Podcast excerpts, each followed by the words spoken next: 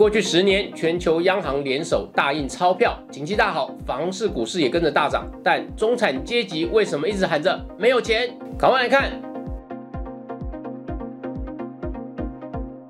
社长聊天室秒懂财经关键。大家好，我是峰哥。想要赚钱，大致有两种方式，一种是靠劳力，另外一种靠资本。劳力赚钱的方式大家都懂，像是上班族领薪水。那靠资本赚钱的方式，像是买股票、领股息，或是靠资产来增值。靠劳力赚钱的人，我们通常称作是勤劳所得啊。你是不是每天都很勤劳呢？但他的收入比较固定，而且辛苦，但是他的风险就很低，除非你遇到恶意积欠薪资的黑心老板。那么靠资本赚钱的人呢？他有机会会赚到比较高的利润，但风险也会相对比较高，你有可能会损失本金。其实不管是哪一种方式哦，靠劳力或靠资本，只要不偷不抢都没有什么问题。不过上一集我们有聊到达利欧的新书《变化中的世界秩序》当中，他有提到一个重点，就是如果社会的财富分配极度不均，又进入经济衰退期的时候，那可能会陷入经济资源分配的极度冲突。那这种财富分配不均的一个状况呢，有可能会在全球央行大印钞的政策之下而恶化。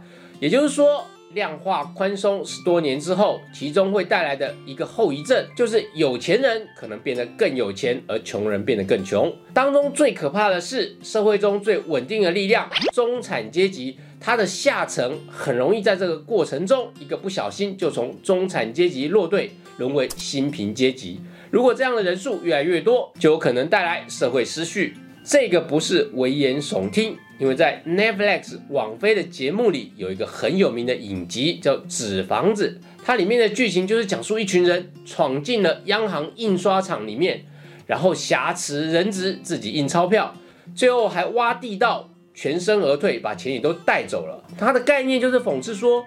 如果国家缺钱可以任意印钞票，那小市民为什么不可以呢？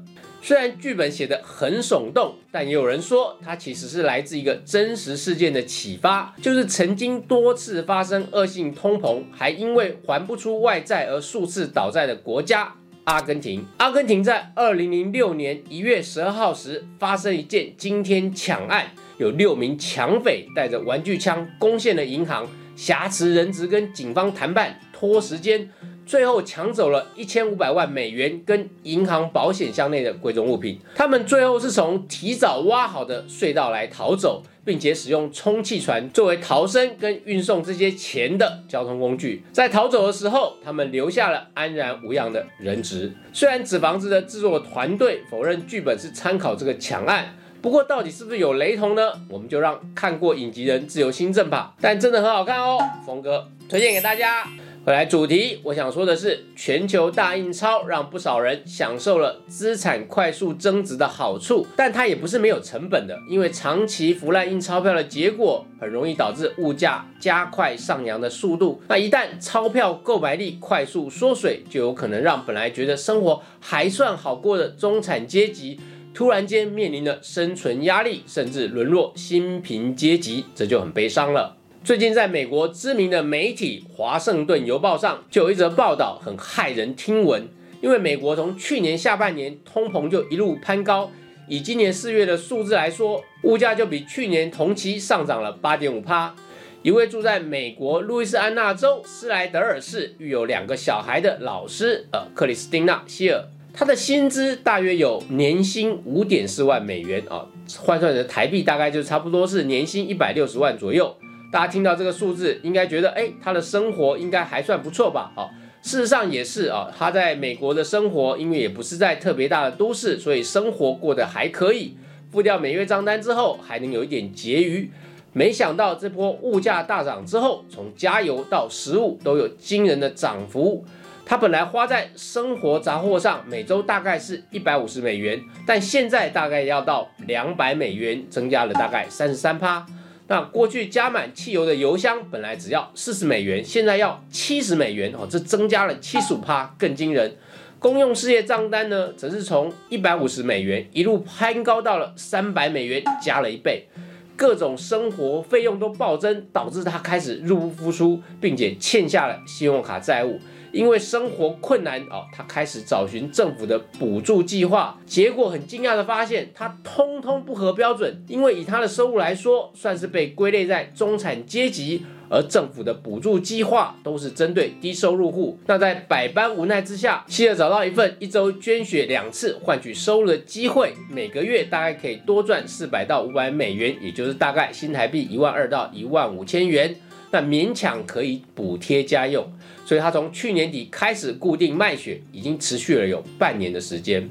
希尔老师并不是特例，因为一份由知名调查机构盖洛普他在去年底发表的调查。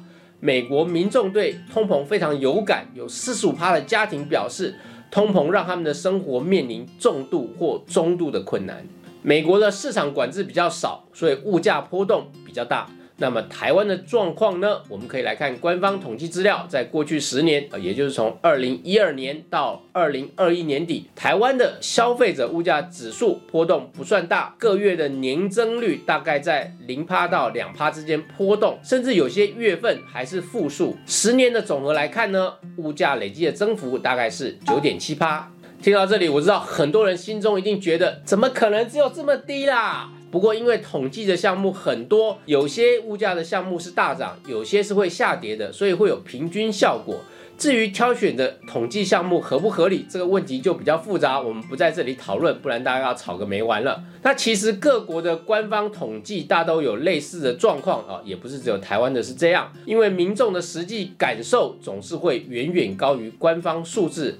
不过两者的趋势方向是一致的啊，所以因此是有一定的参考性。那台湾的物价如果放眼全球来看，确实相对是稳定多了。如果常出国旅游的人，应该都有这种感受。那少数例外是日本哦，因为日本一直以来都有通缩的困扰，加上日元贬值，反而让大家误以为日本的物价变便宜了。看完物价，我们再来看薪资的涨幅。过去十年，台湾的每人每月从四万六千一百零九元增加到五万五千七百五十四元，平均总薪资增幅大概是二十点九趴。经常性的薪资从三万七千一百九十三元增加到四万三千两百一十一元，日增幅则是十六点一趴。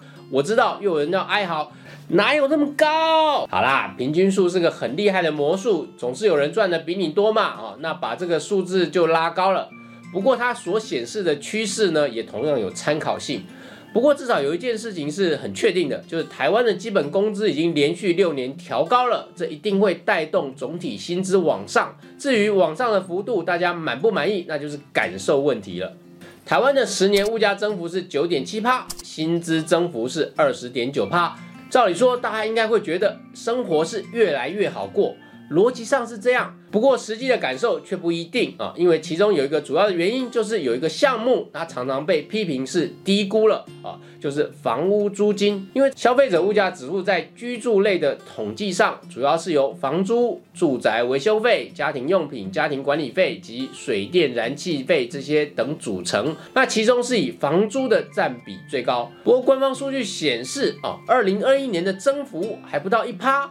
这当中可能有两个原因，第一个常被批评的原因是采用的样本数太少，目前全国只选取了一千两百个固定住宅作为样本户，所以有人批评这个样本太少，就无法反映真实的面貌。那第二个原因可能就更重要了，就是房租一直以来都有灰色收入的问题。实际的变动其实官方不容易查到。相对来看，我们可以参考房价指数的变动。虽然房价变动是代表资产价格的涨幅，但其实让人们很有感。因为当房价涨太多，会让中产阶级感觉啊，薪资追不上房价啦，或者是说必须贷款更多钱才能拥有自己想要的房子。但一旦房贷变高了，就会挤压到生活费，那这对中产阶级的日常生活来说是非常有感的。房价的变动，我们参考国泰房地产指数，它过去十年的涨幅是五十七点一趴，远远高于消费者物价指数跟薪资的增幅。这也是许多人觉得你好像不管怎么努力存钱，都有追不上房价涨幅的感受。另外一个增值快速的资产是。股市台股加权报酬股价指数，也就是韩系的台股加权指数，它过去十年的报酬率居然高达两百六十九点三趴，还远远高过房价涨幅。台股涨这么多，除了拜全球大印钞之赐，台湾企业的优秀经营表现也是功不可没。以台积电来说，它这十年的税后净利成长达到三百四十四点四趴。相当惊人。总和上面的数据，大家应该可以感受到，如果只是一般的无壳瓜牛上班族，只靠薪资所得收入，虽然你的薪资增幅可能高于物价增幅，但面对高涨的房价，心中可能多少还是有点无力感。股市的涨幅虽然比较大，但说实话，根据我的经验，大部分的人虽然多少有买一点股票，但多数的散户在股市的获利并不高，要么就是买的太少。要么就是乱跟名牌啊，其实没有赚到什么钱，所以甚至有些人在这十年的大多头，居然还是亏损的，真是白白错失了十年的股市大多头行情。或许你可能心里会很急，不过现在也不要急忙想要投资，因为大印钞时代已经告一段落了。接下来的市场会变得比较波动，资金是股市的血液，现在资金被收走了，所以股市呢可能也就不容易有再有这么好的表现。那同时呢，各类资产的报酬率呢也跟股市一样都有下修的风险，所以你现阶段稳稳投资的策略会胜过大进大出的动作。最后总结今天的学习：第一，全球大印钞时代结束，但通膨的后遗症。还在持续进行中。台湾虽然有政府的管控，让物价相对稳定，但面对全球物价走高的输入性通膨，短期内还是会承受很大的涨价压力。第二，都会区的高房价已经是存在的事实，能够拥有自己的房子固然很好，但年轻世代，如果你不追求一定要有自己的房子，那不如就放宽心吧，就不要太过烦恼房价问题。长期租屋将会是一种未来越见普遍的生活形态。收入既然不容易改变，那调整心态就相对容易多了。第三，当货币紧缩、利率升高，会使房地产、股票或其他形态资产报酬下修。我们的投资上要由过去的积极转向稳健。不过，投资还是相当重要一件事，因为我们前面讲过哦，如果光靠劳力赚钱啊，是相当辛苦的。你可能还需要一点资本的协助哦，帮你多赚一点钱。以上就是今天的分享。如果你喜欢我们的节目，欢迎帮我们按赞、订阅、分享以及开启小铃铛。谢谢大家。